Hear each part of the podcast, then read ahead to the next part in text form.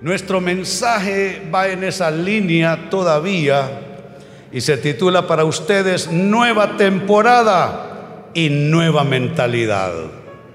Nueva temporada y nueva mentalidad. ¿Con qué tiene que ver este tema, amados hermanos? Con alinear el pensamiento a lo que requiere esta nueva temporada.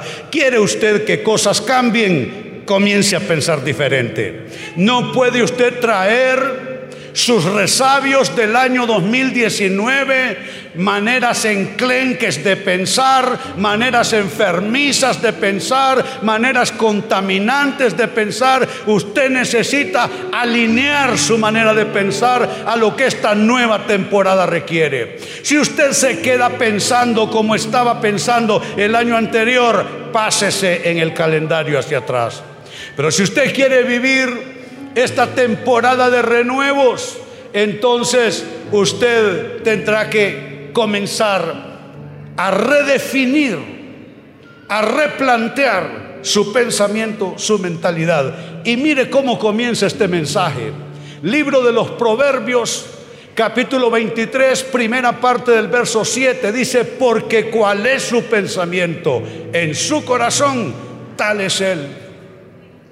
El contexto de esa escritura es alguien que te, que te dice, no, mira, las cosas son así, pero en el fondo esa persona no piensa así.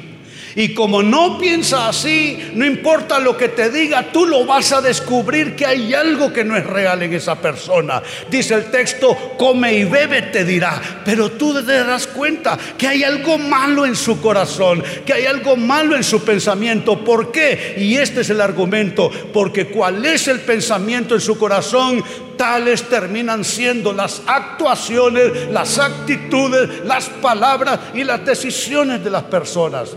Si hay algo que difícilmente maquillamos o enmascaramos, es nuestro corazón, es nuestra verdadera manera de pensar. Así es que este es un texto sólido que puede ser hasta golpeante. Y lo que este texto también indica, y es mi comentario a él, es este, tu mentalidad, hermano, hermana, ensanchará tengo retroalimentación, tengo feedback por acá, me ayudan. Tu mentalidad ensanchará o limitará tus posibilidades. Que no puedes dejárselo todo a Dios. Tú necesitas aproximarte al pensamiento de Dios. Porque tu mentalidad o te potencia o te retrae. Tu mentalidad o te ensancha o te limita. Qué importante es la mentalidad. Y quizá más de algunos se estará preguntando, pero mentalidad, Pastor René, ¿qué, ¿qué, significa? ¿Qué quiere decir usted con mentalidad? Mentalidad, amados, es el modo de pensar de una persona. Pero no solo de una persona. Puede ser un modo, una tendencia de pensar de todo un pueblo y es más, de toda una generación. La mentalidad pesa tanto en el destino de las personas. La mentalidad pesa tanto en el destino de los pueblos. Yo soy un convencido que el problema de nuestra nación es un problema de mentalidad. Podemos meter en las escuelas, en los colegios, en las universidades a los, jóvenes Podemos crear empresas, trabajos, negocios, pero mientras no cambia la mentalidad, no tenemos posibilidad de avance y de progreso. Y en la vida espiritual no es diferente. Ese modo de pensar suyo, cuestióneselo por el amor de Dios. Descúbrase a sí mismo Avergüéncese a sí mismo cuando usted encuentre que su mentalidad es lo que le está a usted atrasando caminar en la dirección correcta. Mire lo que dice, mentalidad es el modo de pensar de una persona, de un pueblo, de una generación. Y note lo que también sumo a esta idea. La mentalidad, amados, genera atmósferas. Cuando las personas tienen mentalidad enfermiza, apocada, mediocre, eso, eso se va plasmando en su ambiente. en su atmósfera, en sus hogares, en sus trabajos, en lo que hacen para sí mismos y lo que hacen también para Dios. Genera ambientes entonces. La mentalidad genera actitudes y finalmente una mentalidad genera comportamiento. Yo siempre lo sé porque he trabajado cerca de 44 años con estos temas. Yo ya lo sé. Cuando veo a la gente que están actuando en contra de sí mismos, en contra de su propio progreso, en contra de su propio avance, en contra de su propia bendición, yo ya sé que lo que hay de fondo es un problema de mentalidad. Yo hoy quiero ponerle entre la espada y la pared, perdóneme.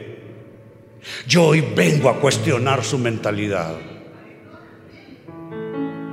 Porque eso le está generando a usted una atmósfera que no es propicia para un año de renuevos. Le está generando actitudes que no son propicias en un año de renuevos. Y le genera comportamientos que están bien para el 2018, pero no para el 2019. Sabe que los renuevos comienzan acá, en la mente, en el corazón. Allí debe comenzar a renovarse todo. Ahora, la gran pregunta en nuestro mensaje, ¿qué mentalidad requiere esta nueva temporada? Si es verdad y Dios nos ha hablado que es un año de renuevo, ¿va a llegar usted a diciembre preguntándose, ¿e-, ¿el año de renuevo solo será un eslogan para usted? El año de renuevo no es un eslogan. Esto no es Coca-Cola, la chispa de la vida.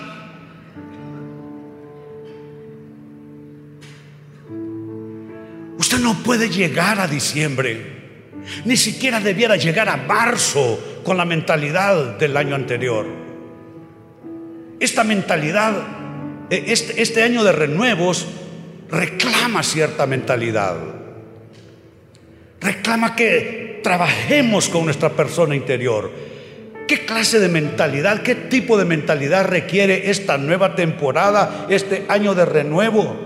En, principio y como primera respuesta, requiere una mentalidad de propósito, no de logro. Hay gente que cree que un año de renuevo es, es, conseguir cosas, alcanzar logros. Está bien, pero no es suficiente. Usted debe moverse con mentalidad de propósito. ¿Con qué propósito Dios le ha puesto usted en ese escenario? ¿Con qué propósito le ha dado a usted las oportunidades que le da, la salud que le da? Mentalidad de propósito, no de logros. Una mentalidad de logros es una mentalidad consumista, es una mentalidad materialista. No se trata de conseguir cosas. Un año de renuevo es tener un televisor de 65 pulgadas, pastor. Come on, ¿qué te pasa? Mentalidad de propósito. Tengo un propósito para mi familia, tengo un propósito para mi vida, tengo un propósito para mi ministerio, tengo un propósito para la etapa en que me encuentro. ¿Qué va a pasar en la etapa en que me encuentro? ¿Cómo me llevo con mi señora, con mi esposo, con mis hijos? Mentalidad de propósito. Y mire lo que acompaña a este aspecto.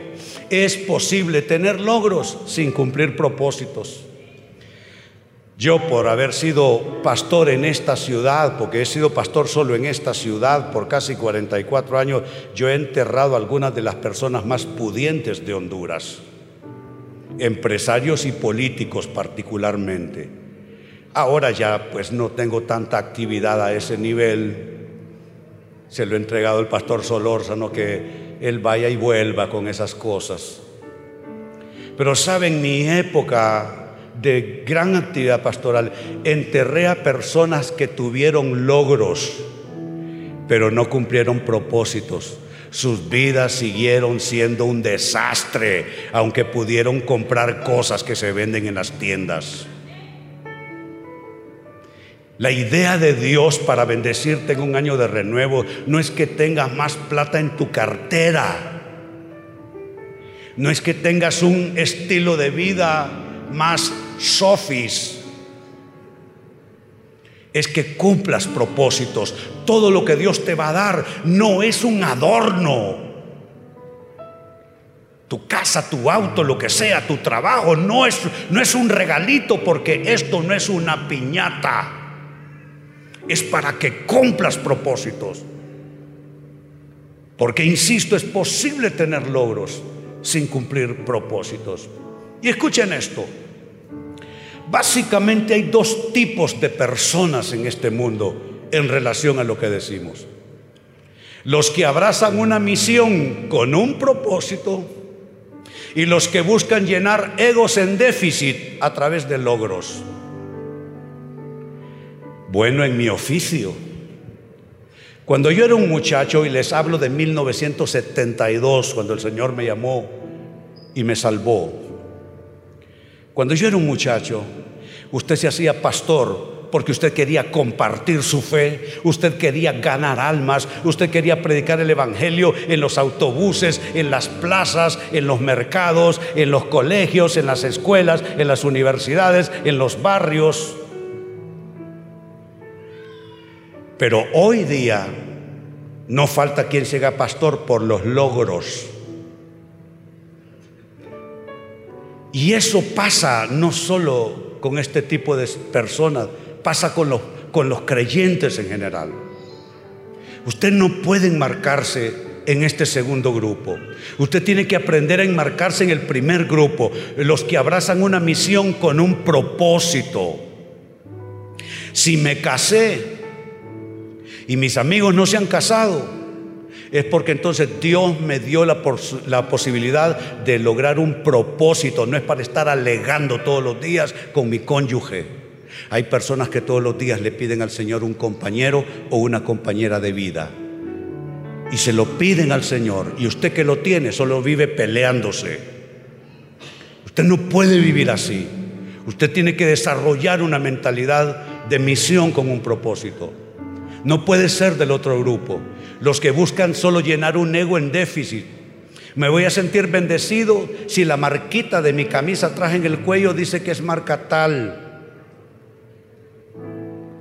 Me voy a sentir bendecido si los zapatitos ahí adentro dice que es marca tal, olvídelo. No es eso. No, es logros, es propósitos. Mire a continuación el texto que le comparto. Lo he comentado ya en otros mensajes aquí con ustedes. Primer libro de Samuel, capítulo 18, versos 6 al 9. Aconteció que cuando, cuando volvían ellos, cuando David volvió de matar al filisteo, salieron las mujeres de todas las ciudades de Israel cantando y danzando para recibir al rey Saúl con panderos, con cánticos de alegría y con instrumentos de música. Sigue diciendo. Y cantaban las mujeres que danzaban y decían, Saúl hirió a sus miles, David a sus diez miles, y se enojó Saúl en gran manera y le desagradó este dicho y dijo, a David dieron diez miles y a mí miles, no, no le falta más que el reino. ¿Qué es esto? Es una persona que está enferma por dentro. Piensa que estar bendecido es lograr más que el otro. Ah, y, si él y yo, ¿por qué no? ¿Usted cree que es estar bendecido? ¿Qué me importa lo que al otro le sobre? Lo que quiero es cumplir mi propósito, ser quien debo ser, actuar como Dios espera que yo actúe. Y mire cuando una persona está confundida con eso, mira cómo cierra el texto en el verso 9. Dice que a partir de ese día, desde aquel día Saúl no miró con buenos ojos a David.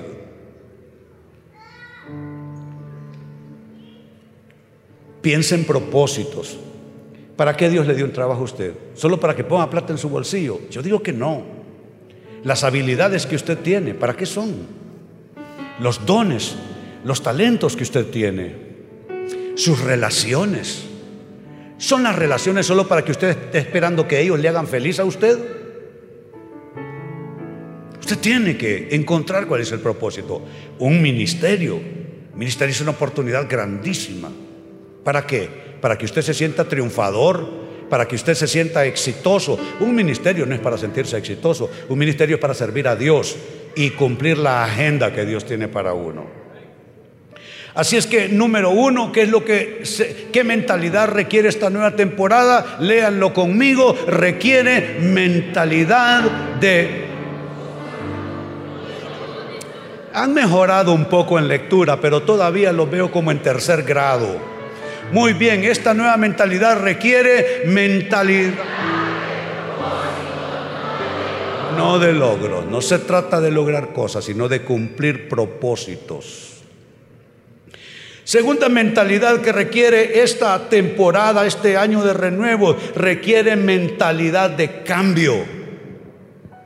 Usted necesita cambiar. Ese es en parte, esa es la cláusula en algún sentido. Yo sé que usted espera bendiciones, yo espero bendiciones, pero cuando yo me voy a mi rincón de oración por las mañanas, yo encuentro que sí hay un Dios que me quiere bendecir, pero es un Dios que me dice, Tito, ¿y la cláusula? Yo no sé de usted, las cláusulas para mí, ser más paciente, irritarme menos, no ser tan impulsivo. Yo ya sé cuáles son las cláusulas para mí.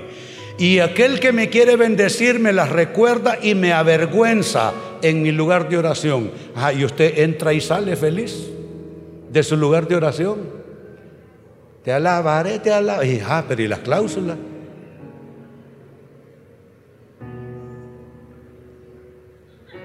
Hay cláusulas. Y esta es una de ellas. Se requiere mentalidad de cambio. Y escuche esto, ¿por qué no avanzan muchos? Muchos no avanzan porque están asentados en su zona de confort, en su zona de comodidad, en su zona de seguridad y rehuyen de los cambios. Hay gente verdaderamente escapista de todo lo que le requiere hacer un poquito de cambio. Les gusta cómo está la cosa, no quiere que nadie le pida nada, no quiere que nadie le demande nada, no quiere que nada cambie, quiere bendiciones pero que no cambie nada, imagínense. ¿Qué es mentalidad de cambio, amados? Mentalidad de cambio es salir de lo seguro. Cuando usted comience a salir de lo seguro, hasta entonces va a prosperar. Comience a salir de lo seguro. Ven, nena, la hija de Salo. Ven, ven, tita, ven. Solo que vente rápido, ¿eh?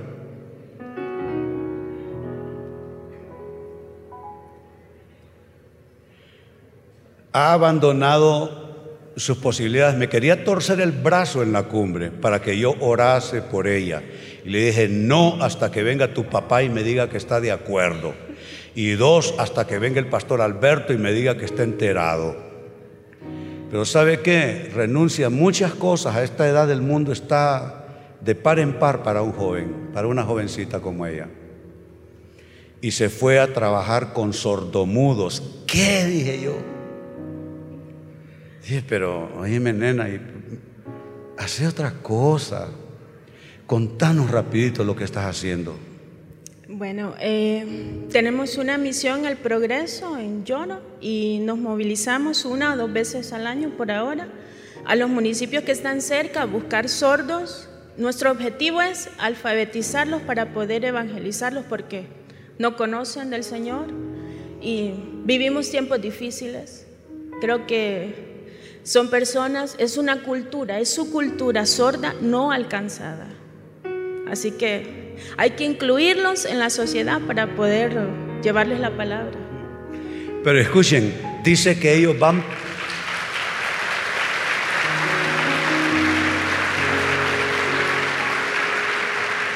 Dice que se van por las barriadas y los caseríos gritando, hay un sordo aquí, hay mudos aquí. Y entonces los vecinos ya, ya los llaman y se los traen.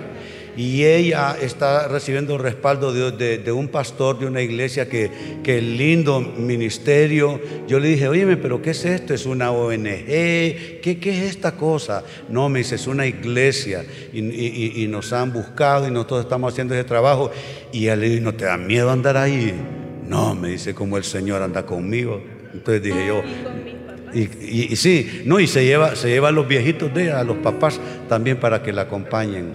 ¿Sabe qué es eso? salirse de su zona de confort. Gloria para el Señor. Sí, amén. Aleluya.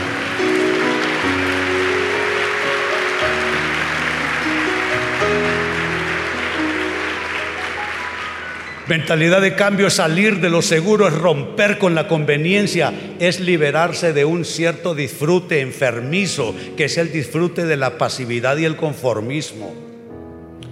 Hay gente que disfruta eso, que no pase nada. Qué lindo, pastor. Estoy en paz. No hay nada pasando, perdóname. Eso no es estar en paz. Eso es estar muerto de de algún modo.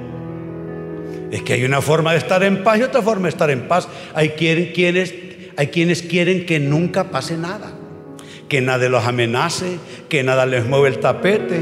No, yo los que se meten conmigo, yo les digo, ay papayito, le voy a mover el tapete cuando menos usted lo espere.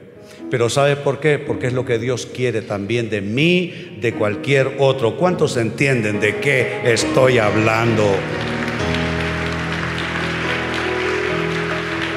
Y mire que uno puede usar motivos espirituales o religiosos, entre comillas, para quedarse en su zona de seguridad. Mire el texto que viene. Dice Mateo 17, versos 4 y 5. Entonces Pedro dijo a Jesús, y lo que está pasando es que Jesús se transfiguró delante de tres de sus discípulos. Un milagro que solo ellos vieron. Se volvió luz completamente. Entonces, ¿quién no quiere una cosa así? Claro, todos queremos eso. Entonces Pedro dice a Jesús, Señor, bueno es para nosotros que estemos aquí. Si quieres, hagamos aquí tres enramadas, una para ti, otra para Moisés y otra para Elías. Él quiere quedarse, él no quiere cambios. ¿Y sabe qué dicen los evangelios? Que mientras estos están allí, estos tres gozándose, en el monte de la transfiguración con Jesús, los otros están batallando con un endemoniado allá en el pueblo al que no logran liberar.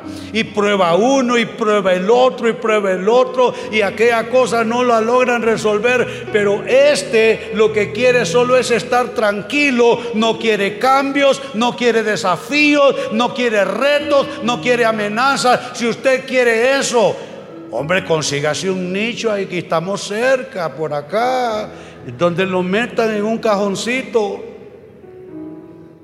Pero si usted quiere caminar en el Señor y usted quiere un año de renuevo, usted debe estar dispuesto a que haya cambio. Usted debe tener mentalidad, mentalidad de cambio.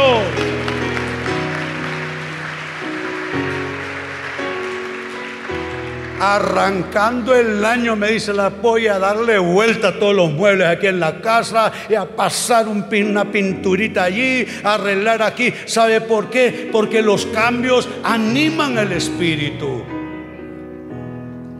Mire, mientras este quiere quedarse allí, rehuyendo los cambios, mire lo que dice la voz del cielo, verso 5, mientras él aún hablaba, una nube de luz los cubrió y he aquí una voz desde la nube que decía, este es mi Hijo amado en quien tengo complacencia, a él oíd.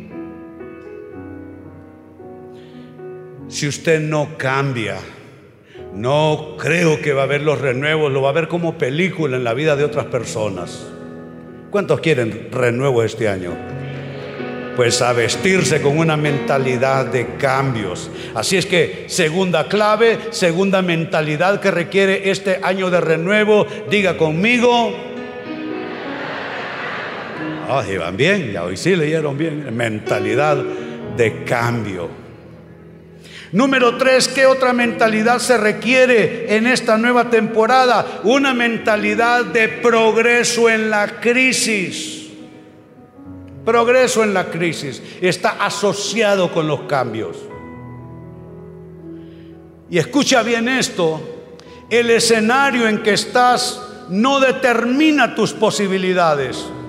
Tú puedes estar en un escenario de crisis, de carencias, de limitaciones, de pobreza, de dificultades, de pleitos, de intrigas. Tú puedes estar en una atmósfera, en un escenario sumamente crítico, sumamente dificultoso, pero eso no determina lo que va a pasar contigo. No lo determina. pero requiere cierta mentalidad, una mentalidad de progreso en la crisis. La crisis, te lo comento de este modo, la crisis en vez de ser una excusa, debe ser un estímulo para hallar nuevas alternativas. Yo aquí tengo a los administradores de la red global CCI, que valga la pena decir para los que no conocen, esta iglesia, la iglesia local, la iglesia central, esta es la iglesia madre de todo el movimiento CCI en el mundo, la iglesia que es dirigida por el pastor Solórzano tiene su propia administración y su propio proceso financiero. Eh, CCI Media, que es el canal, nuestras estaciones de radio, etcétera, tienen su propio proceso financiero, sus propias fuentes de finanzas. CCI Publicaciones tiene sus propias fuentes de, de finanzas. Yo soy un autor autónomo, entonces yo tengo que ver cómo hago con mis libros. La iglesia no me va a dar un peso y no debieran. No tienen por qué hacerlo. Ni tampoco la red. Yo tengo que ver cómo hago como autor para publicar mis libros. Igual la red misionera global CCI tiene su propio proceso financiero y administrativo. Yo llamo a mis administrativos después de la cumbre y ellos todavía están así mareados de tanta cosa, tanto gasto y todo lo que implica. Y les digo, yo no sé cómo vamos a hacer.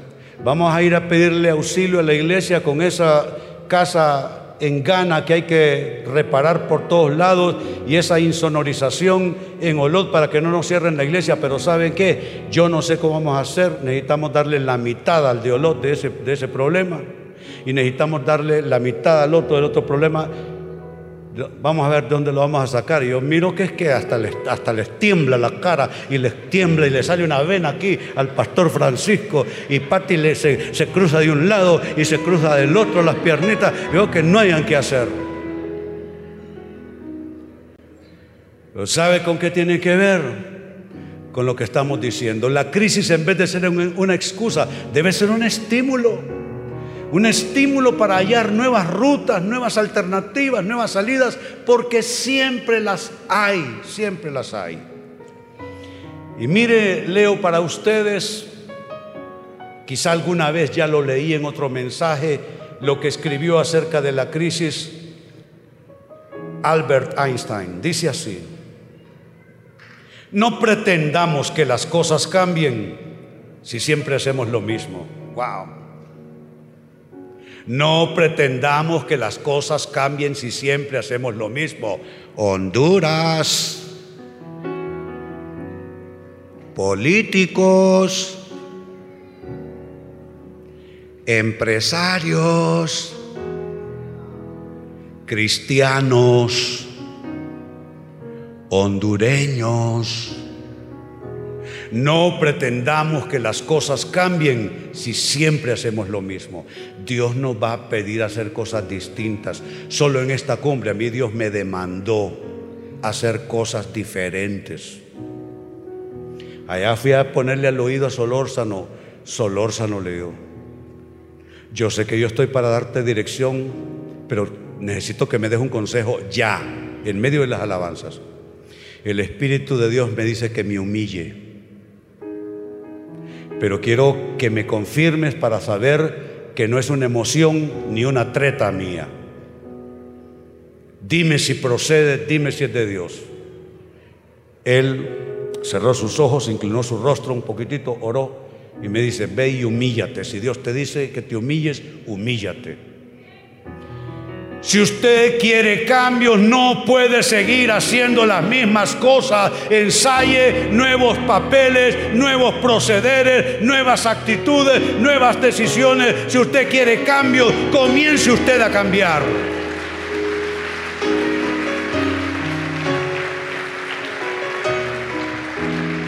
Sigo leyendo no pretendamos que las cosas cambien si siempre hacemos lo mismo. La crisis es la mejor bendición que puede sucederle a personas y países, porque la crisis trae progresos. La creatividad nace de la angustia como el día nace de la noche oscura.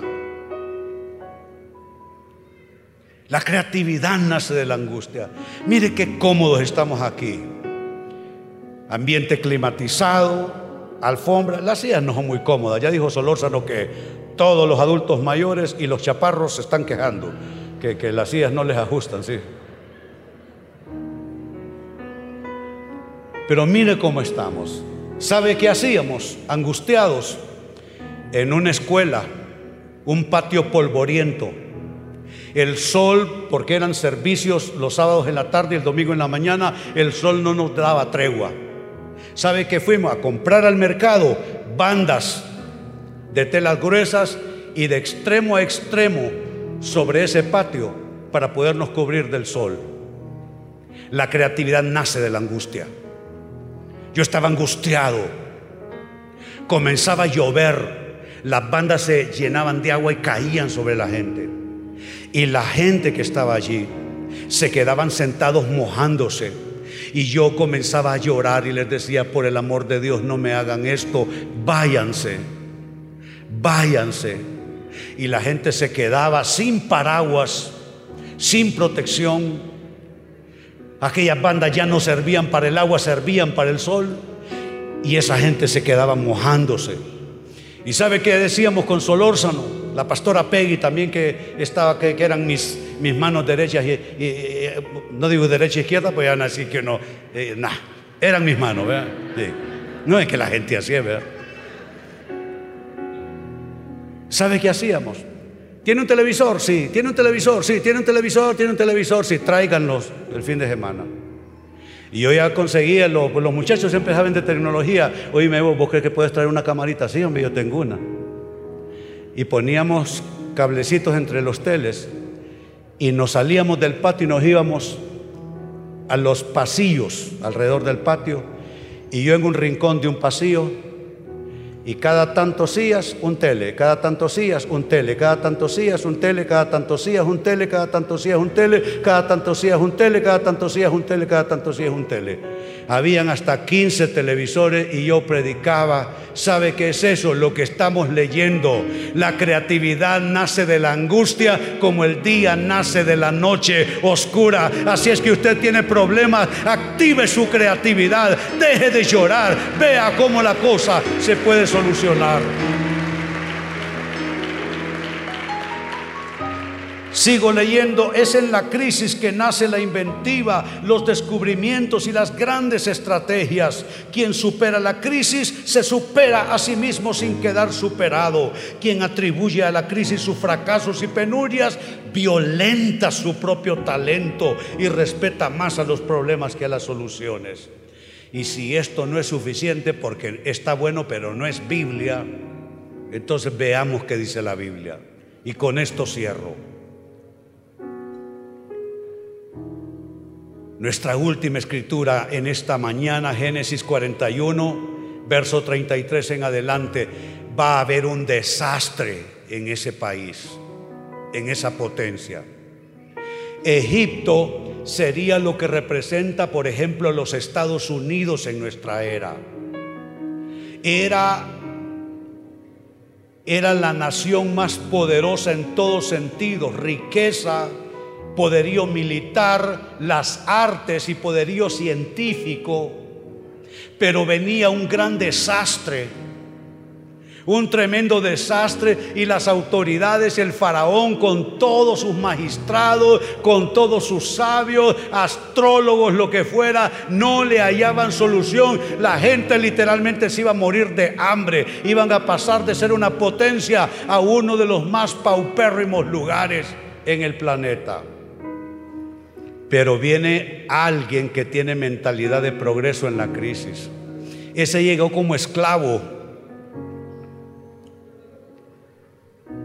y lo pusieron a trabajar en la casa de Potifar, un militar de Faraón, y le, le, agarró los negocios de Potifar y se los levantó. Luego le hicieron clavo, como decimos nosotros aquí en Honduras, y lo metieron preso porque lastimosamente en las cárceles no solo hay criminales, sino gente que padece de la injusticia, de una justicia torcida, mm, no sé ni cómo calificarla. Pues así fue a dar este hombre, a la cárcel injustamente. Y en la cárcel aprendió el oficio y terminó de ayudante del carcelero y era la cárcel modelo. Y de la cárcel lo sacaron y este fue el consejo que le dio al faraón. Por tanto, provéase ahora Faraón de un varón prudente y sabio y póngalo sobre la tierra de Egipto. Haga esto Faraón y ponga gobernadores sobre el país y quinte la tierra de Egipto en los siete años de, de abundancia. No es que le van a pedir un diezmo a la gente, le van a pedir un quinto es la quinta parte, 20%.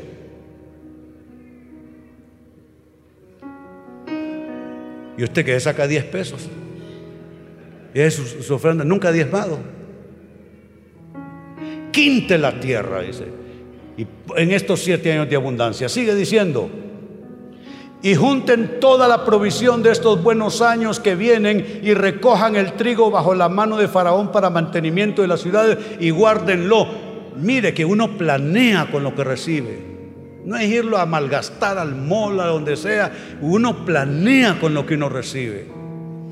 Y se lo decimos nosotros, pues, pues nosotros tenemos experiencia, nosotros eh, administramos 80 lempiras al mes, que es lo que me pagaba la iglesia cuando me contrató. 80 lempiras, óigame, yo era músico con tocar un sábado por la noche, yo venía que no me cabía la plata en la bolsa.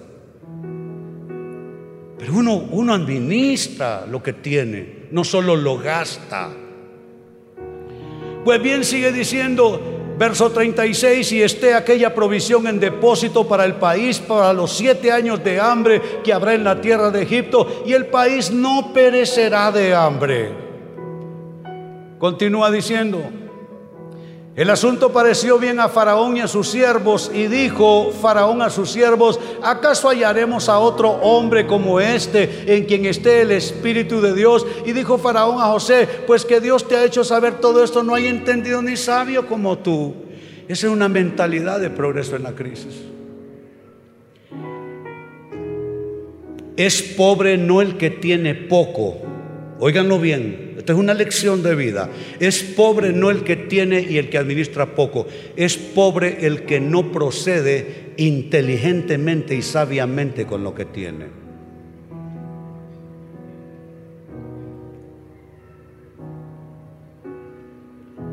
No le pida más al cielo si usted no administra bien lo que usted tiene.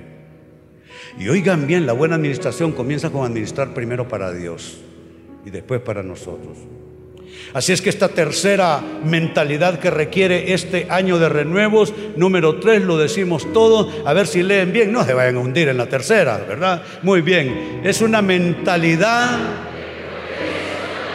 de progreso en la crisis. El día que Honduras cambie de mentalidad, nadie nos detiene pero nos pueden dar todo el oro del mundo las naciones solo para que o se lo roban o hacen obras que solo duran tres días porque están mal hechas mentalidad de progreso en la crisis. Pregunto cuántos quieren abrazarse al Dios del cielo y orar conmigo esta mañana. Muy bien, puestos de pie, vamos a bendecir. Todavía es temprano en el año para bendecir este año de renuevos. Aleluya, aleluya, aleluya. Cambiar tu mentalidad completamente y ese cambio a tres niveles lo hemos dicho. Lo primero, una mentalidad de propósito, no de logros. Lo segundo, una mentalidad de cambio. Y lo tercero, una mentalidad de progreso en la crisis. Comienza a alzar tus manos y con tus manos alzadas preséntale tu proyecto a Dios. Preséntale tu proyecto a Dios. Dile, Señor, yo soy fulano de tal, trabajo en tal lugar. Tú lo sabes, pero aquí estoy hablando formalmente contigo. Mi situación es esta y esta. Yo la quiero cambiar, Señor. Háblale. Dile, Señor, este año de renuevo, yo no quiero verlo como una película, no quiero que sea un eslogan para mí. Yo quiero realmente en el mes de diciembre tener, no renuevo, los renuevos son en estos meses, quiero tener frutos. Alza tus manos, órale a Dios ahí donde estás. Deja de tenerte la barbilla, ora a Dios, saca de tu corazón algo y habla con el Señor. Aleluya. Oh Padre, gracias te damos. Gracias te damos. Gracias te damos. Eres un Dios de todo cambio. Eres un Dios de toda transformación.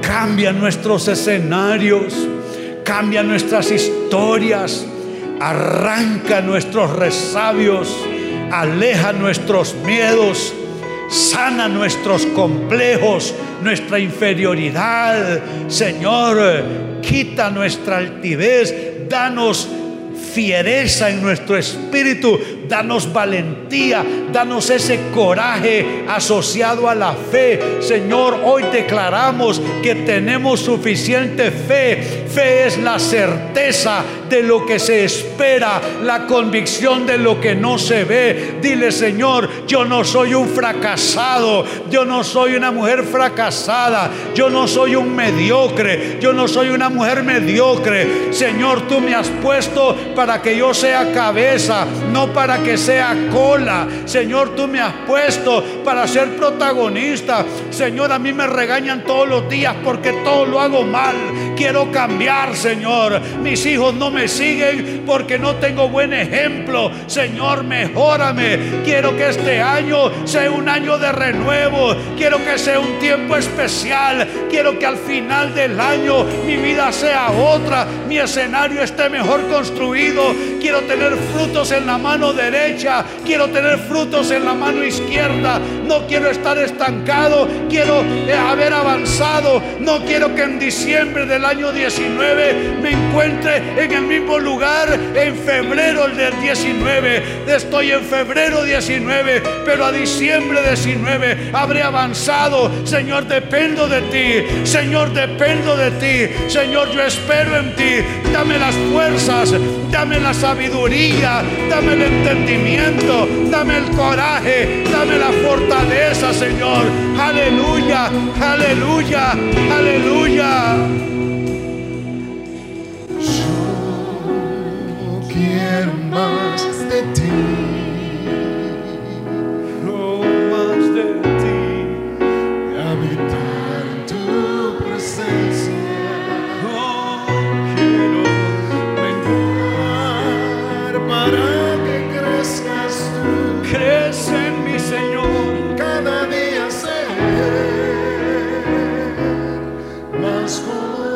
Decimos una vez más.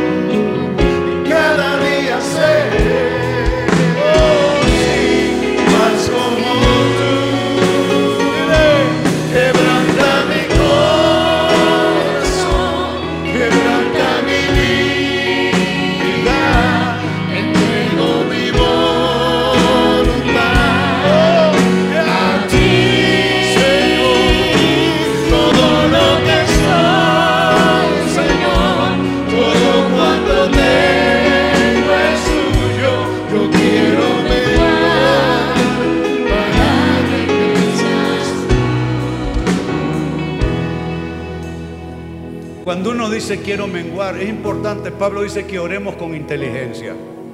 ¿Qué es lo que hay que menguar? Miedo, complejos, ímpetus que primero lo hago y lo digo y después lo pienso. ¿Qué es lo que hay que menguar? ¿Es usted un cobarde? ¿Miedoso? ¿Quién es usted? ¿Peleoncito? ¿Criticón? ¿Qué es lo que hay que menguar? Usted diga, yo sé que es lo que hay que menguar. Menguemos todas esas cosas que estorban a Dios. Y se va a levantar el verdadero hombre y la verdadera mujer que es usted. Porque eso usted ya lo lleva por dentro. Usted ya es. Solo que, hay que destaparlo. Pero usted ya es. Así es que dígale al Señor. Vuelve a decir al Señor. Aleluya.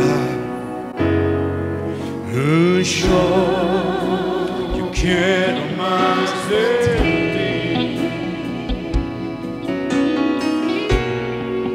y habitar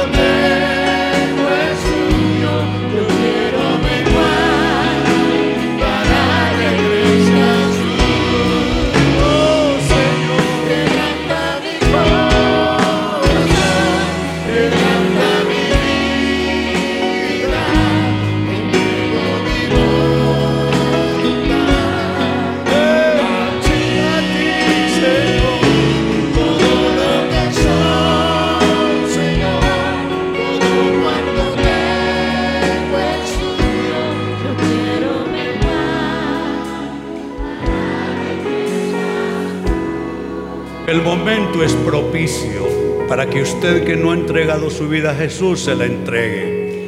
Déjese de historias, déjese de argumentos. No me diga que lee la Biblia, no me diga que ora, no me diga que va a la iglesia. Dígame si no ha recibido a Jesús en su corazón. Es el momento de confesarlo. Yo nunca me olvido. Es más fácil que se me olvide mi cumpleaños. No voy a decir que cuando me casé con la pues va a enojar conmigo y no almuerzo si digo eso, pero, pero me puedo olvidar de otras fechas pero no de ese sábado del mes de agosto de 1972 que le entregué mi vida a Jesús. Si usted necesita entregar su vida a Jesús, incline su rostro, dígale, Señor Jesús, hoy te entrego todo. Por fin recibo tu perdón, perdón total, liberación total. Te entrego mi vida ven a mi corazón.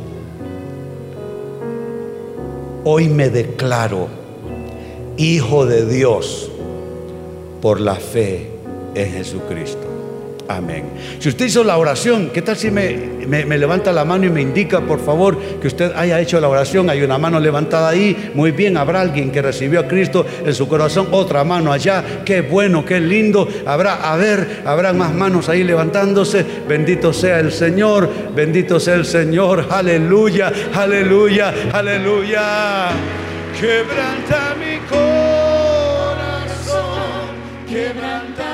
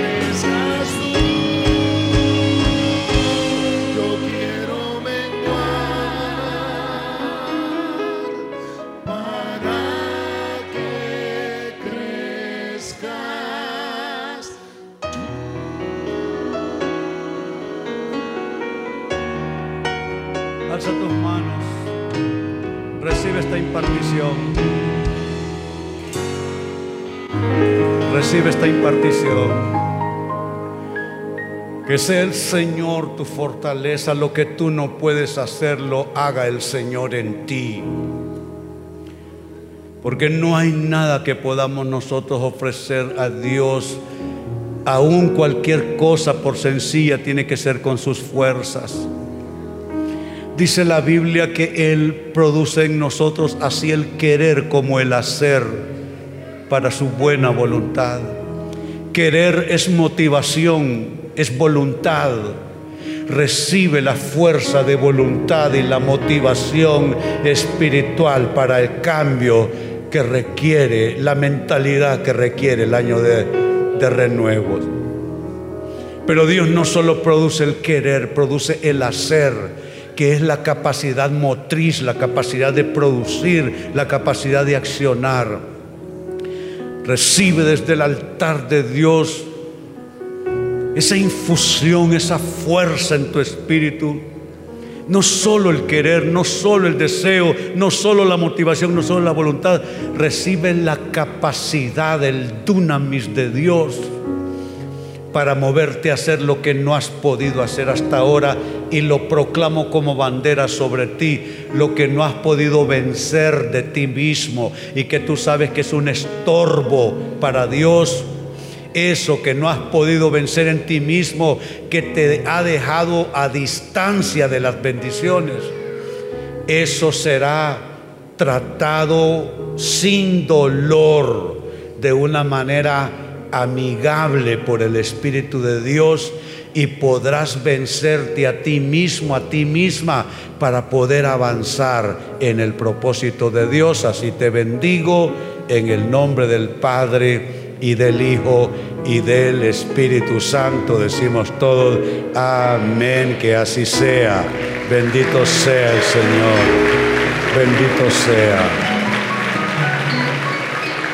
Muy bien, salgan bendecidos, tengan una semana especial, un mes muy bendecido también. Y les recuerdo que les esperamos el próximo domingo, la hora 11 de la mañana. Dios les bendiga.